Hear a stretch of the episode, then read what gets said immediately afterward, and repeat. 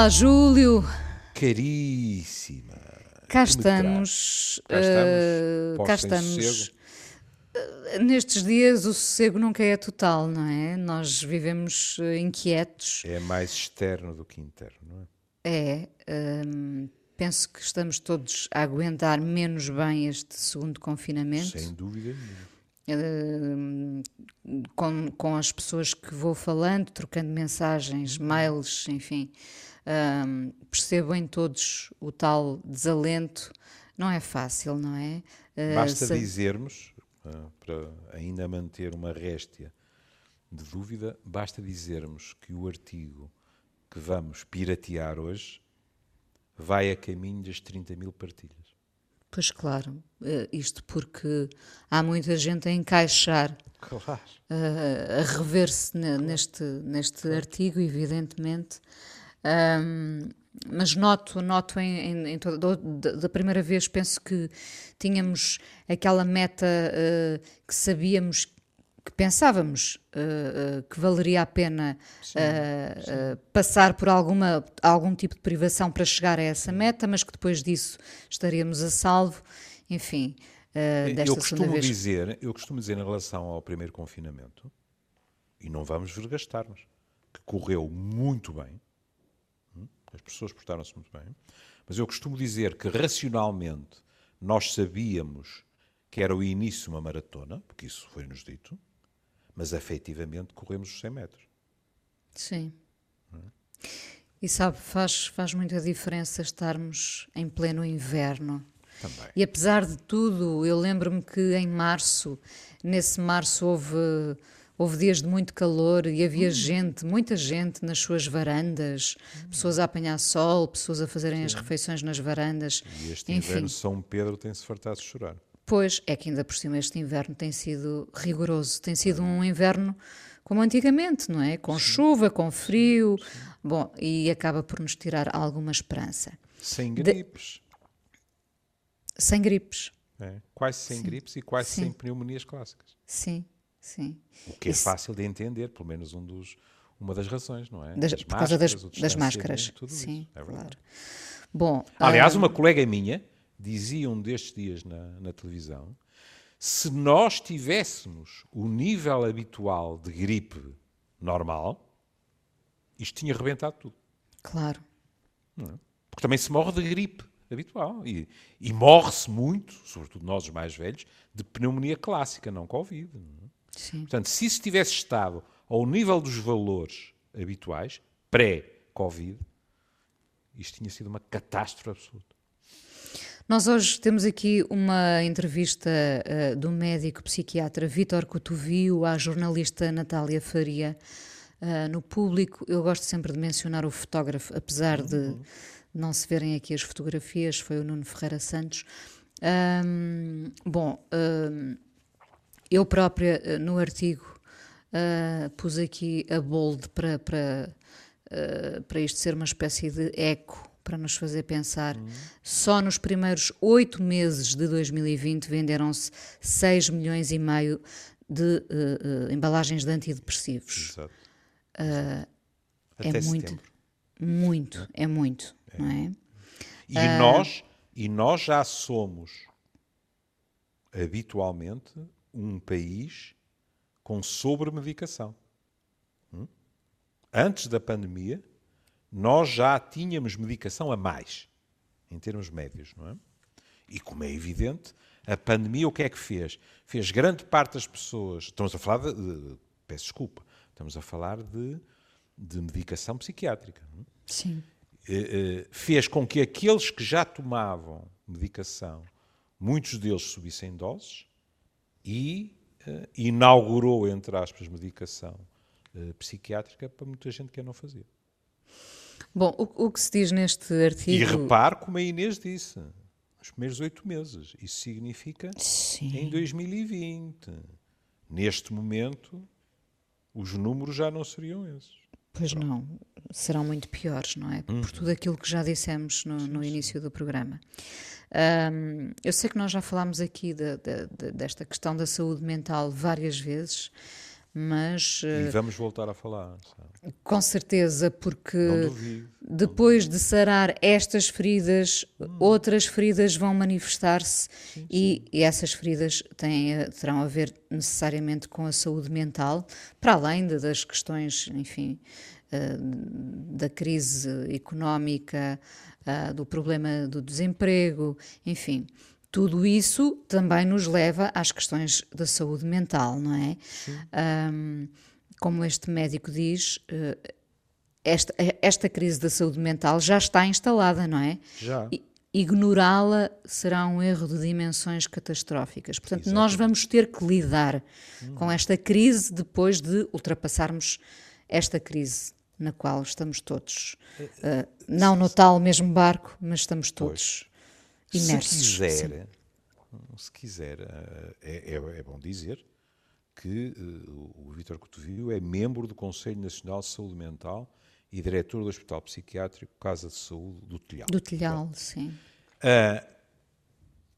A primeira resposta do, do meu colega dava o programa longo todo e sobrava. Porque repare, ele não tem papas na língua. E eu gosto, diga-se passagem. Diz assim: os erros de comunicação dos decisores políticos e aquilo a que ele chama a obesidade informativa, que é uma bela expressão. Pois é, pois É, é. não acha? Acho. foram os principais fatores por detrás do maior relaxamento dos portugueses neste segundo confinamento. Diz ele. Isto é verdade. Além dos erros de comunicação, houve outro tipo de erros. é? O relaxamento do Natal foi a geneira grossa. Dos dois lados. De quem o permitiu e de quem usufruiu dele. Porque, em termos gerais, a malta não se portou bem. Nem perto disso. Penso que o fecho tardio, e toda a gente está a ir nesse sentido também, não é? Que se podia eh, ter evitado esse fecho tardio das escolas. Mas isso já foi posterior. Depois foi posterior, mas, mas houve ali uma teimosia de facto em não encerrar as escolas por tudo o que isso implicava, evidentemente. Mas os números estavam à vista, não é, Os Júlio? números estavam à vista. Quer dizer, ah, ah, o- os números e as estratégias de outros países que avisaram as pessoas que se achavam que iam ter um Natal como do costume, estavam muito enganadas, porque não podia ser. E não podia. E foi o que aconteceu. Esta questão da obesidade informativa também me é cara. E, e- e vou repetir, a expressão é feliz. Porque ah, ah, eu tive o prazer eh, de gravar no Old Friends com, com a minha colega Isabel do Carmo. E a Isabel também imediatamente se referiu a isto, que é o volume brutal de informação e o estilo da informação. Eu sei que é preciso audiências e que é preciso vender jornais. Mas a maneira como, por exemplo, aquilo que funciona acaba por ser relegado para rodapé, simbolicamente, ou para a segunda e terceira página. E a chamada notícia impactante é que está sempre debaixo dos olhos das pessoas, é algo que não pode ser. E depois, como o, meu colega diz, a questão de acabarmos centrados nos números. Sim. Isso provoca, é, isto é muito curioso, porque isto é a nível de todo o país, há uma sensibilização. A partir de uma certa altura, eh, nós começamos a ficar sem a noção que por trás dos números há pessoas. Comparamos os números. Olha, 250 mortes. Ah, pois, mas, mas ontem foram 270. Bem, Sim. São 20 menos, etc, etc. Pronto. Isto é complicado. Mas houve colegas meus que vieram falar de sensibilização como um dos riscos do burnout dos profissionais de saúde, nomeadamente em unidades de cuidados intensivos. É que chega uma altura que, num processo inconsciente de defesa, para não ser consumido por um cotidiano alucinante. Há profissionais de saúde a todos os níveis que não têm uma folga há um ano. Eu não sei o que isto é. Não vou pôr aqui com aquelas frases, ah, imagino o que eles passam. Nem de perto nem de longe. E, portanto, essa desensibilização é algo que é muito complicado. Oh, Júlio, uh, o Júlio falou aí na notícia impactante. Hum. A notícia impactante é uh, negativa sempre, não é? Ou quase sempre. Ou quase sempre. Ou quase sempre. Um, na verdade, e, e, isso é uma questão uh, da qual falamos aqui em casa muitas vezes. Uh, se começarmos uh, um, um, jornal, um telejornal, se começarmos por dizer que o número de recuperados é o triplo dos novos casos, isto, isto, é positivo, não é? é. E baixa nas audiências. Não, não, não sei se a questão não é baixar as audiências. Não teme porque isto também pode ter esta leitura. Não teme, por exemplo, que haja um relaxamento uh, na consciência de cada um e diga isto já está melhor, já posso fazer isto e já vou jantar com os meus amigos. Ah, se ficar por aí, está bem. Agora, se. Uh, sabe, o estilo também conta muito há pessoas que são capazes de dizer a mesma coisa que outras de uma forma que é quase circense, digamos assim, quer dizer, eh, parece que estamos num talk show, e isso não é sim, boa informação. Sim, sim, é? sim. E, e, portanto, por exemplo, há, há pelo menos três números que sistematicamente interessam. E isto também eh, levanta outra questão. Nós falámos disso em relação às crianças, mas se eu não o disse, devia ter dito. Não é só eh, relacionado com crianças. Em alturas destas, é bom que as pessoas selecionem determinados canais, eh, seja radiofónicos, seja televisivos, em que confiam, e que reduzam o consumo de informação sobre a pandemia. Ou seja, uma ou duas vezes vão ver o balanço, percebe? Porque o massacre constante não faz bem a ninguém. E tornou-se aditivo. Completamente. Completamente. Depois, ainda, e por isso eu dizia, só esta resposta dava ao longo todo, o meu colega chama a atenção para algo, porque diz: o primeiro passo e lá vem a ladainha. Eu sei, há pessoas lá em casa que vão dizer o homem fala disto semana sim, semana não, e tem razão, mas tem de falar. Primeiro passo: contratar psicólogos para os centros de saúde, disponíveis para acompanhar os doentes em terapia, se não queremos correr o risco de ter uma sociedade medicalizada. O que é que está a dizer o Dr. Vítor Cotofio? Está a dizer: se não há acompanhamento psicológico os que lá estão completamente afundados, os médicos, inevitavelmente vão recorrer muito mais à prescrição medicamentosa. Eles não têm tempo para os ouvir. Isto era algo que toda a gente concordava que já acontecia antes da pandemia. Sim. Agora imagine Falámos durante aqui algumas vezes e no pós desse facilitismo quase, não é? Exatamente. Facilitismo que, que tinha a ver necessariamente com a falta de tempo, ouvir o, o, o constantemente uh, o historial, as queixas do paciente e, portanto, a forma se calhar mais rápida de tentar resolver, porque nós estamos a falar de gente que está a tentar resolver problemas, não é? Oh, claro, problemas oh, sérios. Oh, oh, minha querida, pronto, eu admito que as pessoas digam, será que isto eh, é um, um, discurso, digamos assim, eh, sindical, que ele está a proteger os, os colegas. Eu, eu, eu digo sempre que a medicina não é diferente das outras profissões. Há quem se esfarrape muito para lá do que seria exigível e há quem procure as brechas no sistema para ter uma vida mais descansada. Não estou a negar isso. Como em, tu, em todos os setores, claro. É? Estou a dizer que já antes da pandemia, os meus colegas tinham a perfeita noção que com. Nós temos que nos lembrar que cada um dos meus colegas de, dos cuidados de saúde primários tem mais que centenas. Não? É? Entramos nos milhares de doentes ao seu cuidado. E que, portanto, tem N consultas por dia. E esperar que consiga, dessa forma, ter o tempo para uma escuta psicológica verdadeira é completamente impensável.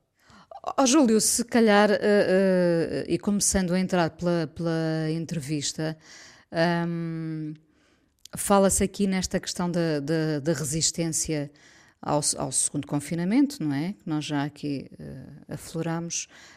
Um, esta questão da fadiga uh, da exaustão pandémica leva a estas questões que estamos aqui a falar de, da crise instalada, da crise de, de, saúde mental instalada, não é? A fadiga por si só.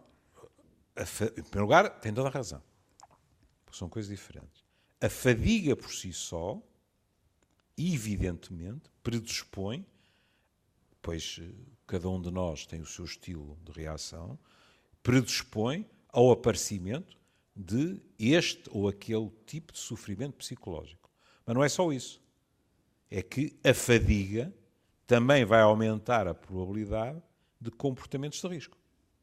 As pessoas estão exaustas e começam a ter uh, uh, menos cuidado. Aliás, o, o, o doutor Vítor Cotovio diz que já podemos dizer uma em cada cinco pessoas das que foram infectadas teriam uma doença mental identificada. É que nós nem sequer sabemos ainda, a nível psicológico, nós já avisámos que isto se iria prolongar, mas nós não sabemos ainda, até a nível físico, as sequelas que o vírus deixa. Portanto, naqueles que estiveram infectados. Hum?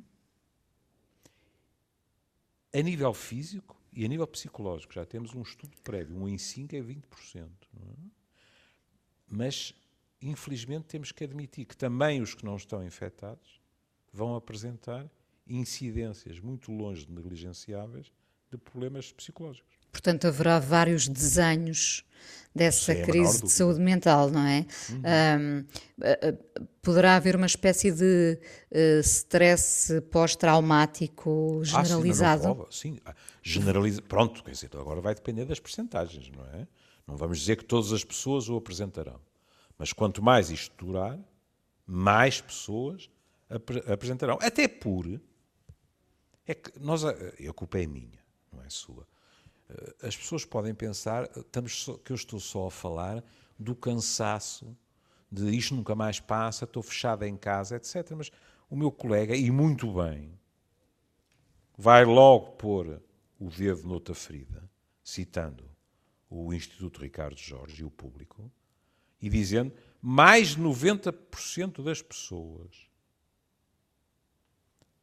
viviam já depois do, do primeiro confinamento, com a aflição da parte económica poder ir abaixo. Neste momento, a que é que nós assistimos? Nós assistimos, nos mais diversos setores da sociedade, a uma sensação de não vai dar para aguentar. Então, vamos pôr isto de uma forma completamente a preto e branco.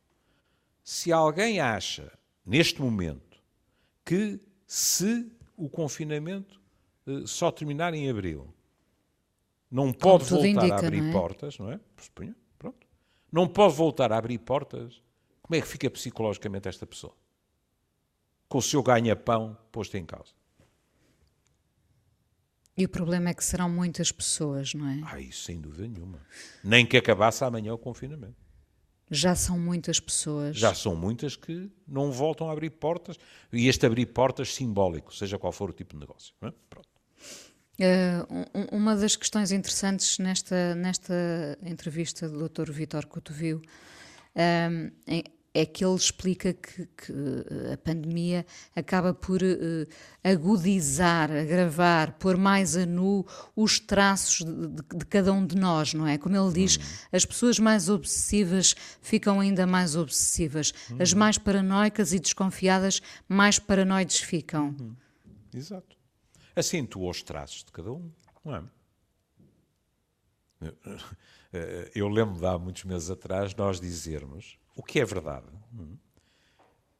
Por exemplo, em, em relação ao confinamento, a esfregar as mãos, quando muito, podemos dizer que estão as pessoas que sofrem da garofobia.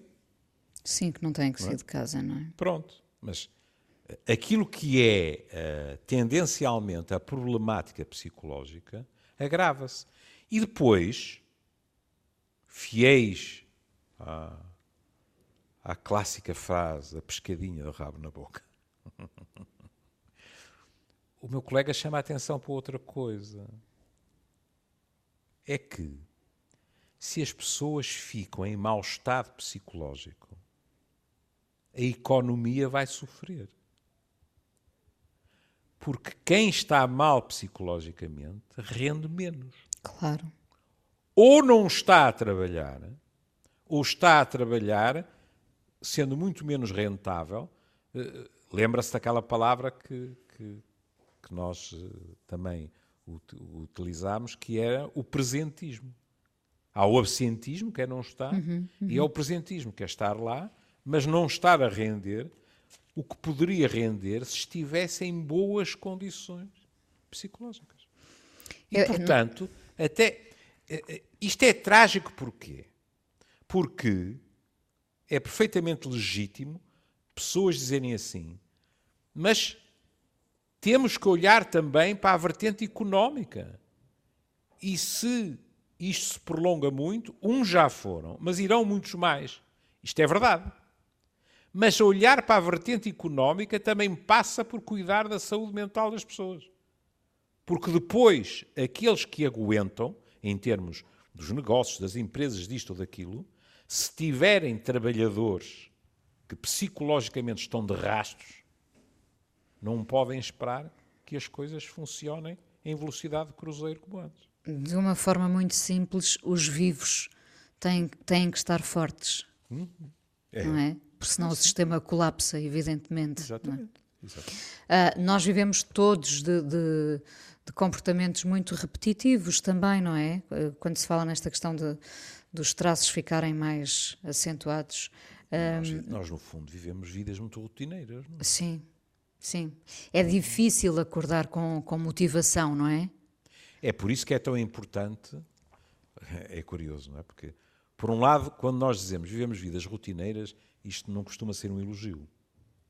A rotina é uma palavra que não, não costuma estar no, no top 3 das palavras simpáticas. Mas ter rotinas e mantê-las numa situação dessa. Ajuda, não é? É muito importante. Em termos, em termos se quiser, de, de imagem, é evitar a tentação de andar a chinelar e de pijama pela casa. Não Mesmo que esteja em teletrabalho, percebe? Sim, sim, sim, sim. Hum? Mas não é bom. Uh, não nos arrastarmos. É, é, é, é. É, é preciso manter uma certa disciplina. Hum?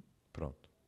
Aliás, eu disse-lhe que, embora para mim fosse mais difícil trabalhar de casa, não seria impossível. Mas eu fiz questão de continuar a trabalhar do consultório, porque isso permitiu-me manter determinados rituais, determinada disciplina, etc, etc, não é? Que, eh, na minha opinião, me protegeu. Hum, essa falta de, de, de, rotinas pode é, levar a uma apatia, não, não é, concorda? É. Ah, sim, sem dúvida nenhuma. Depois, uh, o Dr. Vítor Cotovia, Cotovio, acho que me fugiu a, a, a língua para Cotovia, o que penso que é aceitável. É? Fala da solidão e diz expressamente: a solidão mata.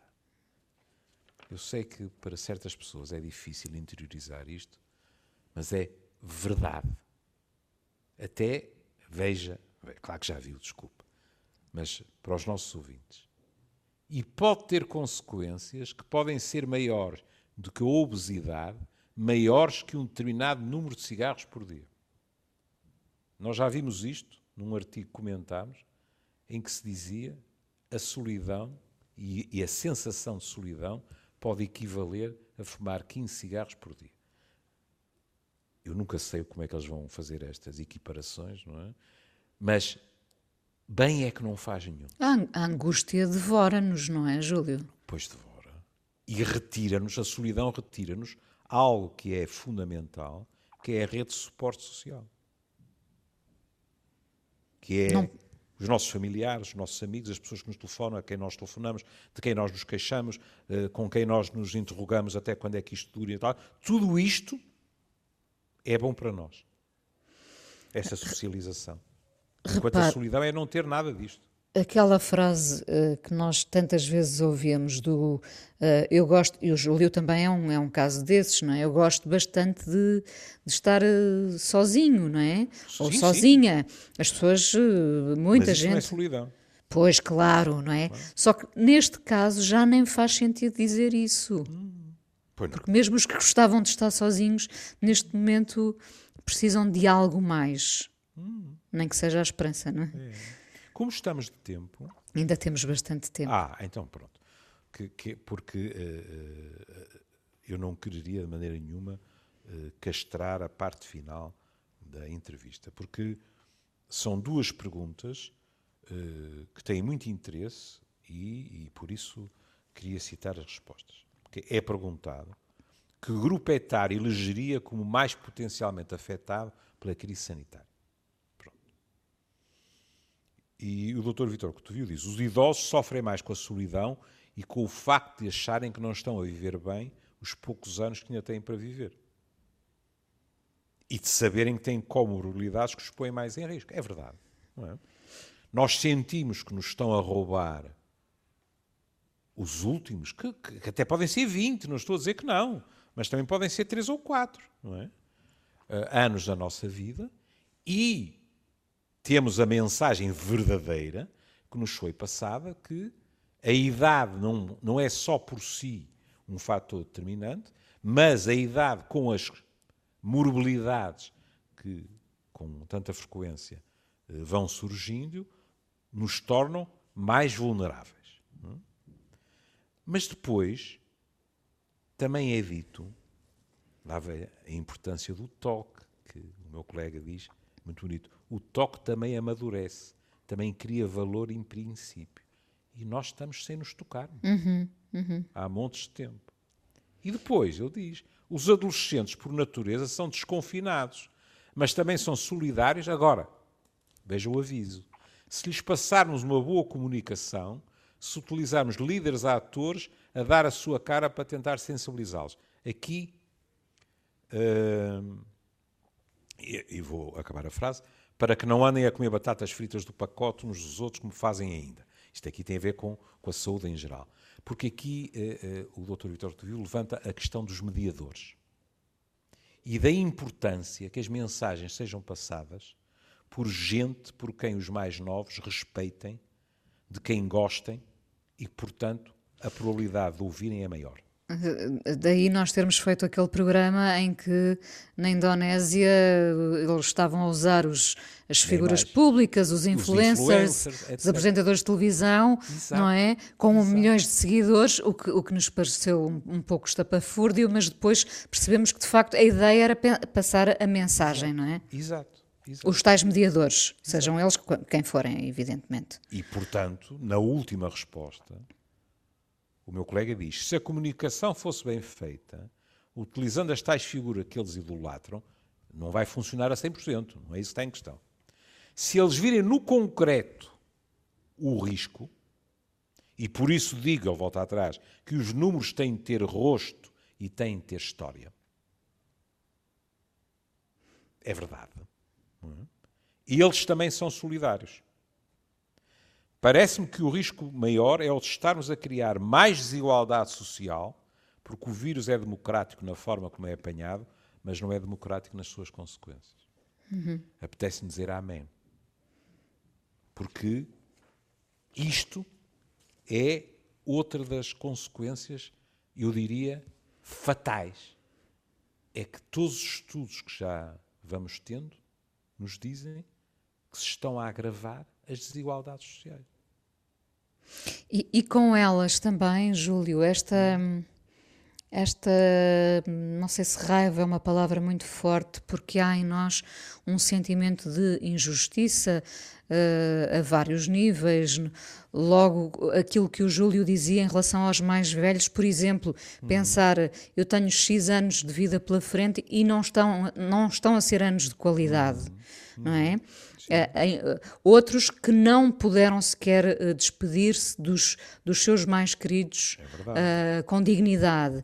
Enfim, tudo isto, outros que viram os seus postos de trabalho a acabar. Um, a angústia... Dá-me licença de parar aí um bocadinho. Sim, claro, claro. Veja, a questão, os postos, ficar no desemprego. Por exemplo, essa constatação, essa angústia, esse desespero, essa raiva, por vezes, desagua em comentários do género: claro, quem é rico não se importa de estar confinado. Não te corre o risco de ser despedido ou de ter de fechar a sua loja. E as coisas não são assim. Mas o que acontece é que as pessoas, no seu desespero, passam a ter uma visão persecutória do que está a acontecer. E pensam, pois, eles decidem estas coisas com a maior das ligeirezas, porquê? Para empregar uma expressão clássica, estão no bem bom. Não lhes toca a eles. Se lhes tocasse, queria ver. E isto, evidentemente, é muito problemático, até em termos sociais. É? Daquilo que é tentarmos mantermos alguma solidariedade social. Isso, isso depois desagua nas questões políticas, não é? Claro. Hum... E por outro lado, já sabemos há muitos anos, não foi preciso a pandemia, que o agravar das desigualdades sociais tem consequências na saúde, no acesso à saúde, no tipo de doenças, na maneira como são encaradas as soluções, na organização dos serviços, tudo isso. Oh, Júlio, não lhe parece que eh, os mais novos, mesmo agora estando uh, privados do, do contacto com, com os outros, não é? Na escola, enfim, uh, vamos pensar que são dois meses e que, e que tudo voltará a uma relativa normalidade. Os mais novos mais facilmente se regeneram e vão e vão restabelecer os níveis, quero acreditar que sim, de alegria, o prazer de, de voltar a estar com, com os colegas na escola. Acho que sim. Seja... Acho que sim. Uh, uh, não... Sabe qual é a minha dúvida? Quando, diga, quando diga. a Inês diz os mais novos, e, e, e, eu até posso, se tiver a gentileza de mandar uma SMS, uh, averiguar isso. É quando nós dizemos os mais novos, e a Inês diz o seu poder de regeneração, que é uma, uma magnífica forma de, de pôr a questão. A minha dúvida é se as consequências não podem vir a ser maiores em faixas etárias muito precoces hum, e não tão complicadas, por exemplo, numa adolescência tardia, em que eles estão chateados como perus, permita-me dizê-lo, uhum, não é? Uhum. Mas tem os seus uh, grupos que continuam a frequentar. Tem os seus escapes já. Tem sim, os seus sim, escapes, sim. etc. Repare como o meu colega fala na questão do, do amadurecer com o toque, não é? Sim. Em crianças mais precoces, lembre-se que uma vez também falámos de outra coisa, que é, com estes confinamentos longos, criam-se dependências da, das figuras de referência, que depois podem ser complicadas em termos de desmame, digamos assim. Até já houve artigos a falar disso para os animais de estimação. Hum? Os nossos Sim. cães, no, no, no, outro confinamento, os nossos cães, alguns deles, sofreram porque não perceberam nada. Tinham os, os donos amados 24 horas por, por dia em casa e de repente voltou ao que era antes. Sim. E isso provocou sofrimento no bichinho.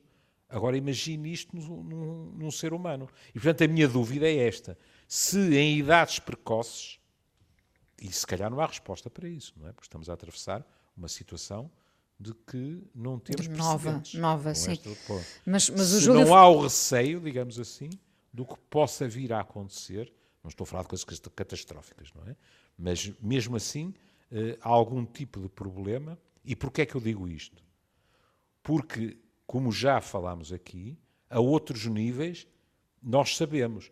Nós sabemos hoje consequências a longo prazo de crescimentos em instituições em que não há o carinho, a ternura física, o aconchego a que têm direito as crianças. Isso nós sabemos que tem consequências, não é? Portanto, não é ficção científica perguntarmos se aquilo que estamos a atravessar não pode também ter consequências no futuro, o que implica, desde logo, é uma maior atenção e um maior acompanhamento. Mas repare, eu, nós falávamos aqui dos mais novos e nos mais velhos, onde às vezes essa capacidade de regeneração é mais difícil. Será que eh, com as ferramentas, as nossas próprias ferramentas, vamos saber eh, compensar-nos? Porque nós vamos precisar de compensações, não é? Nós neste mas momento. Aí, eh, eu agradeço-lhe, mas empregar o plural não é a mesma coisa o mais velho de 71 e o mais velho com a sua idade. É? Evidentemente, Bom, é? evidentemente. É assim, aquilo que, que, que, o meu colega diz é indiscutível. Há qualquer coisa que, na minha geração, e nem estou a falar dos mais velhos do que eu, não é? Porque eu vou para os 72. Há muita gente que tem mais 10, mais 15, mais 20 hoje em dia, não é? Quer queiramos, quer não, há uma coisa, sabe? Em psiquiatria, eh, às vezes, nós falamos com pessoas que, que perderam um membro, por exemplo, é? e que de vez em quando, em consulta, dizem algo que não tem resposta, que é, pois, mas o meu braço é que ninguém dá. Aquilo que eu ouço na minha geração já, portanto, dos septuagenários, é muito nesse registro. Não, não quer dizer. Muitos de nós estão a pensar: será que no verão já me posso meter no avião para aqui ou para lá? Ou no automóvel? Ou isto? Não é dizerem: pronto, acabou. Não, não. Pelo contrário. É estarem ansiosos, digamos assim. Mas há algo que não podemos deixar de sentir, que é, e foi referido na entrevista, entre aspas, o vírus está-nos a roubar talhadas daqueles que são os últimos anos da nossa vida. Sim. E isso é muito deprimente. Não é? Por isso é que eu digo, estamos em perda, será que vamos saber como, como compensar-nos Espero que sim, não é? Porque, porque é, é toda uma sociedade, ou, enfim, grande parte dessa sociedade está em perda. Aliás, o doutor Vítor Cotovio diz que uh, passou a receber doentes que não via há 10 ou 15 claro, anos. Claro, também eu. Também. Claro, que voltaram. Como na área da toxicodependência, tivemos recaídas de pessoas que estavam limpas há 10, 12, 15 anos. É evidente. Bom, uh, estou certa que uh, falaremos, uh, aliás, no o futuro tem estas conversas reservadas certamente à volta deste tema da saúde mental depois, depois desta pandemia. Um, voltaremos a este tema. Sim, mas olha, eu outro dia até falei, falei de si, rimo, porque fiz uma coisa com o meu colega uh, professor Maia Gonçalves, uh, da Unilabs, e, e às tantas uh, eu, eu, eu ri-me e falei de si, disse a Inês Menezes tem ao longo dos anos tentado modificar-me e eu hoje em dia acredito que sou menos pessimista do que já fui.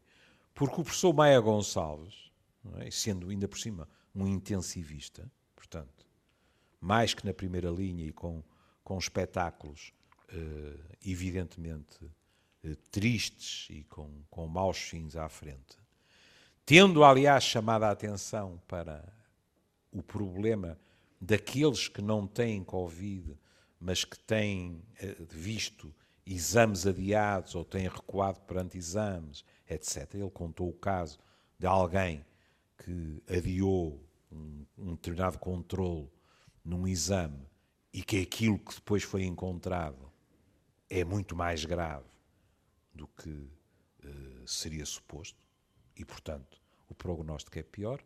Uh, houve algo que ele manteve, e falámos durante uma hora seguida, que ele manteve permanentemente em cima da mesa. Foi a noção, com sofrimento, seguramente, mas o túnel tem saída. Que bom. E é preciso que as pessoas tenham essa ideia. É importante, é, um, é. é uma, uma é. imagem que fica no é. final deste programa e, e já agora que falamos em, em túnel com saída, vamos ouvir um tema do, do Rodrigo Leão chamado Happiness, hum. com a voz da Sónia Tavares, que é um, uma belíssima canção. Uh, vamos todos fazer essa, estamos todos a fazer essa caminhada que, que chegue depressa a saída do túnel. Um beijinho, beijinho Júlio. minha querida. Até amanhã. até amanhã. Até amanhã.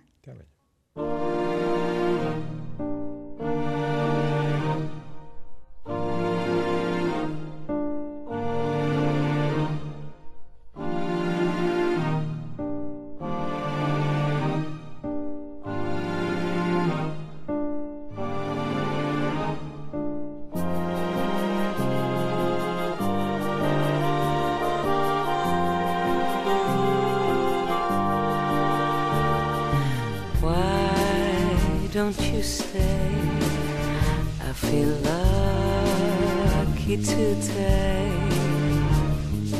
Give me a chance, and I'll show you the way. I know someday you'll be mine. You will know too. It's a matter of time. Oh.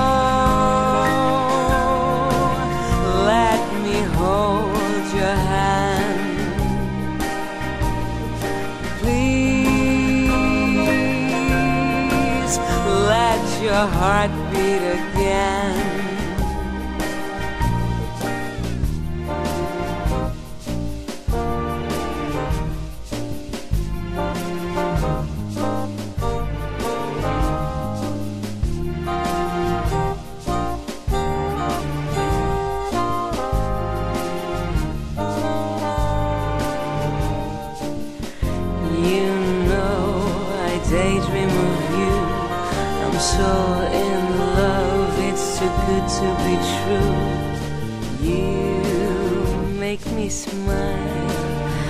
As I look in your eyes.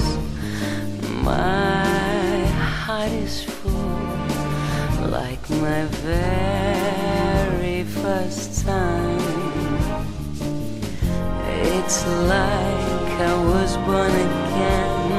I just can't say how happy I am. Oh,